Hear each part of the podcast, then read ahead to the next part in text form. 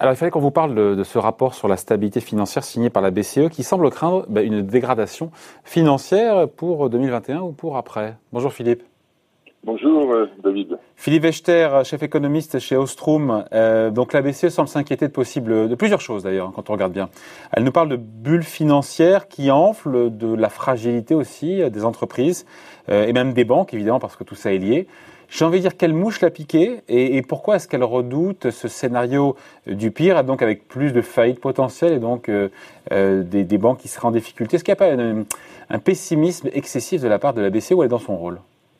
Non, elle est, dans son rôle. C'est-à-dire qu'elle a deux, euh, deux visions. C'est-à-dire il y a l'immédiateté sur les décisions de, de, politique monétaire et puis il y a un environnement qui est préoccupant qu'on soit banquier central, économiste ou, ou, simple citoyen, euh, qui est une, situation où euh, euh, les évolutions qu'on a pu constater ne restent très préoccupantes sur le plan financier. Vous évoquiez les, entreprises fragiles, vous évoquiez les banques. On voit bien dans le comportement des banques, dans les enquêtes, que euh, l'environnement risqué dans lequel on se situe est une source de préoccupation qui, qui pourrait les inciter, et qui les a déjà incités, à durcir les conditions euh, d'accès au crédit. Donc euh, il y a toute une situation qui ne va pas se régler d'un seul coup, et, et c'est cette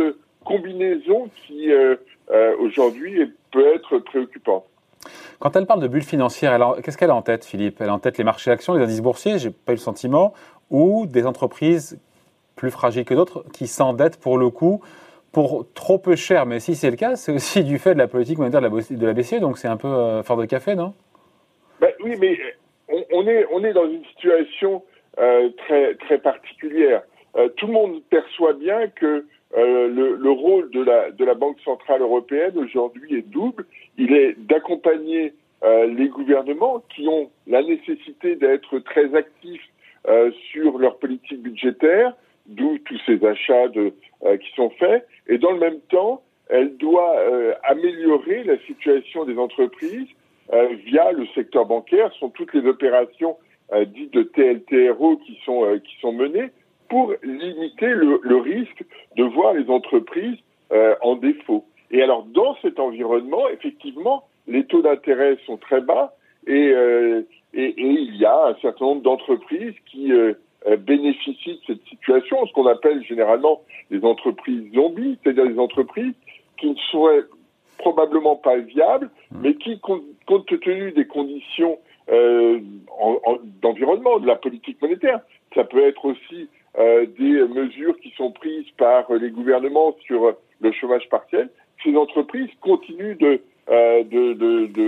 d'exister de, de, en dépit d'une situation interne euh, qui est euh, qui est très fragile, qui et qui dans des conditions normales n'aurait peut-être pas survécu. Donc euh, effectivement, on a ce type de situation et la réponse que donnent les Allemands sur ce point est intéressante, et de dire nous on va continuer sur le chômage partiel jusqu'à fin 2021 parce que si effectivement il y a des entreprises qui sont fragiles et qui probablement vont être euh, vont disparaître. Il y en a parmi celles qui aujourd'hui sont fragiles euh, resteront euh, en activité demain et on doit avoir pour elles un support d'activité, un support financier suffisamment important. Donc c'est très c'est une situation très particulière et imaginez que la Banque centrale revienne à une orthodoxie plus marquée, c'est prendre un risque fort sur l'ensemble de l'activité pas simplement sur quelques entreprises.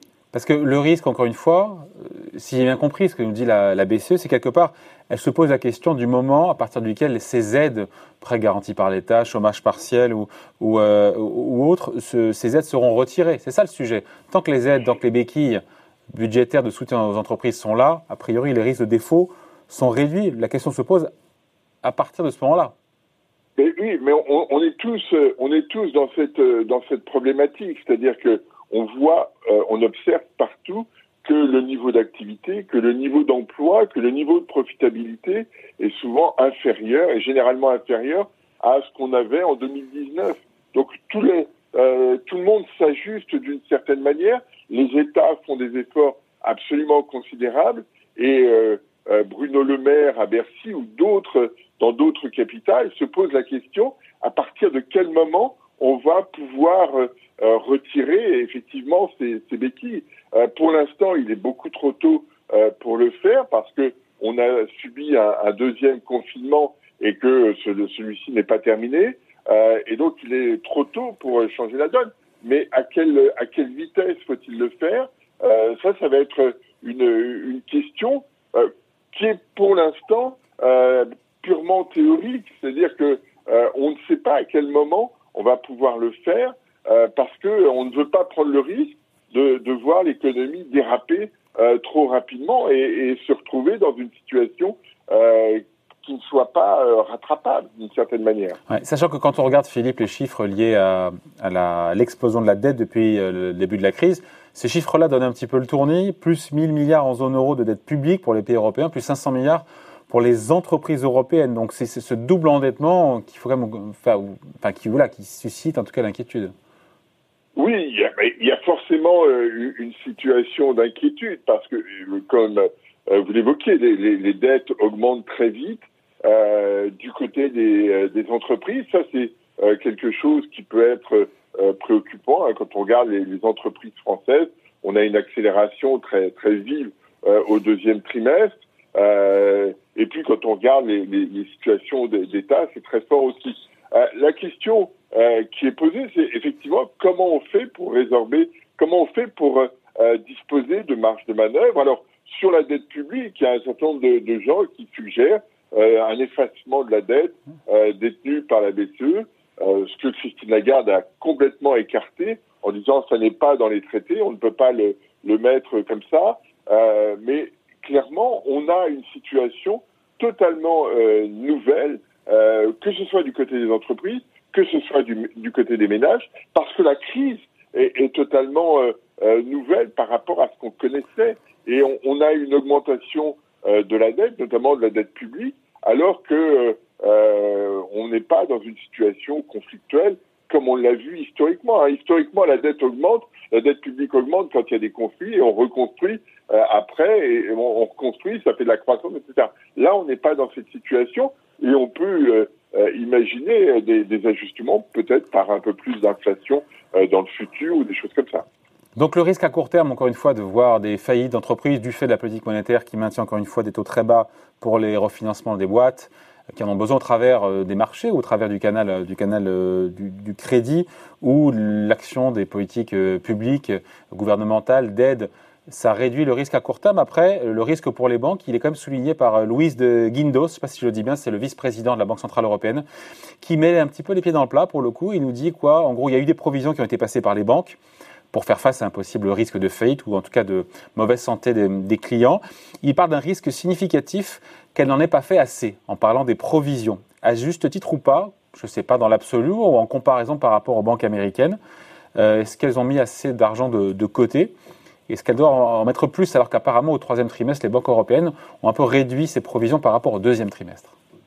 Oui, ben, c'est toujours la même question, c'est-à-dire à, combien de temps va durer cette crise, combien de temps va euh, euh, se maintenir le, le, le, soutien de l'État et à partir de quel moment les entreprises vont se retrouver sans, sans ces, ces, béquilles et face à une, une situation où elles devront gérer elles-mêmes leur propre rentabilité. Et à ce moment-là, effectivement, la situation des, euh, des entreprises globalement pourrait se, se détériorer avec un, un, risque de faillite plus élevé, notamment sur euh, les, les, les, PME ou, ou, les, ou, quelques ETI, et là de voir une situation beaucoup plus fragile. La question euh, que pose la, la, BCE, que dit, qu'a évoqué plus, à plusieurs reprises euh, Christine Lagarde, est de dire euh, nous notre job est de faire de telle sorte que ces entreprises-là puissent euh,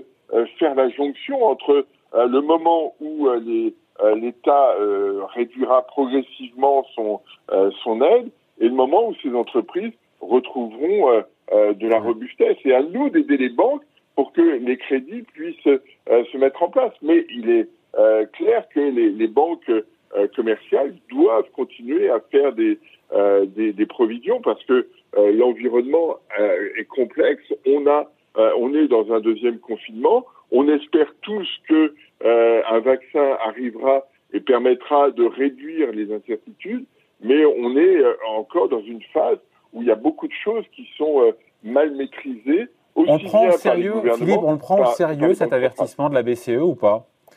Parce qu'en gros, euh, il y a l'avertissement, puis qu'est-ce qu'elle demande implicitement, à savoir aux États de ne pas retirer trop vite la, perfusion? Mais on, est dans une, une, euh, une, crise totalement euh, nouvelle par rapport à ce qu'on pouvait connaître.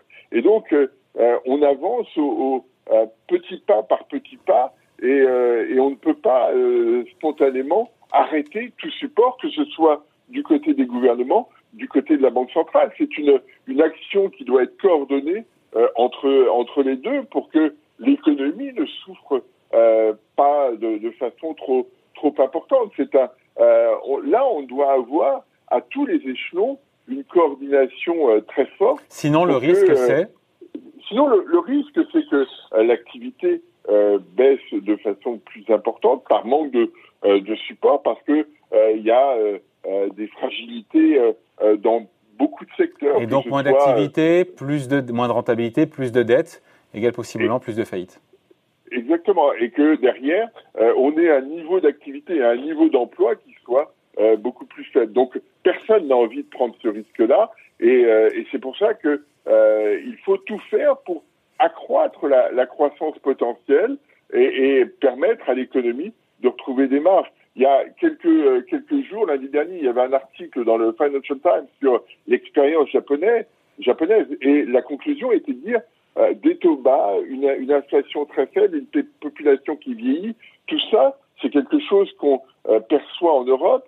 La leçon de l'expérience japonaise, c'est que le gouvernement doit tout faire pour améliorer la croissance potentielle et on est clairement au cœur du problème. c'est pas une réussite. aujourd'hui. Pardon, c'est pas une réussite. Hein c'est la conclusion euh, du, euh, sur le Japon. Mais si vous regardez le, le PIB par tête au Japon, ça n'a pas une allure aussi désagréable que ça. Par hein, tête, on n'a pas euh, le PIB par, par habitant, on n'a pas une, une allure qui soit très différente de celle qu'on observe en France.